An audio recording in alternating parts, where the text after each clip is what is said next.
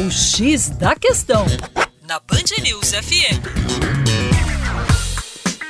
Olá, ouvintes da Band News FM BH. Meu nome é Vitor Augusto e sou professor de Geografia da equipe Terra Negra. Por um acaso, andando pelas ruas de Belo Horizonte, preso no trânsito, você já olhou para uma encosta e observou a presença de lona? Vamos entender agora o porquê que é amplamente utilizada a lona, principalmente em estações chuvosas aqui em Belo Horizonte. Uma das formas mais eficientes de se conter o deslizamento de encostas é a construção de muros de arrimo. Muro de arrimo nada mais é do que um muro de contenção, uma barreira mecânica que evita o deslizamento dessas mesmas encostas. Entretanto, você que está me escutando agora, já fez alguma obra na sua casa?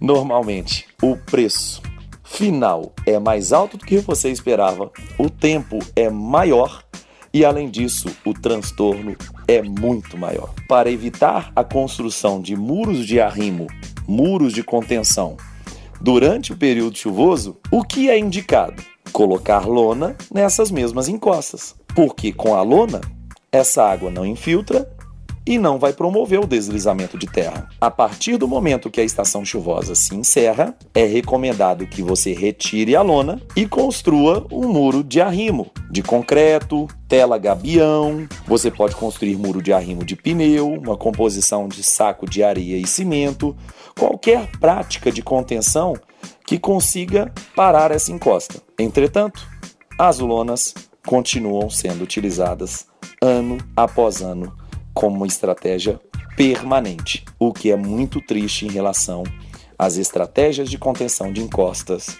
no nosso país. Para mais, acesse educaçãoforadacaixa.com.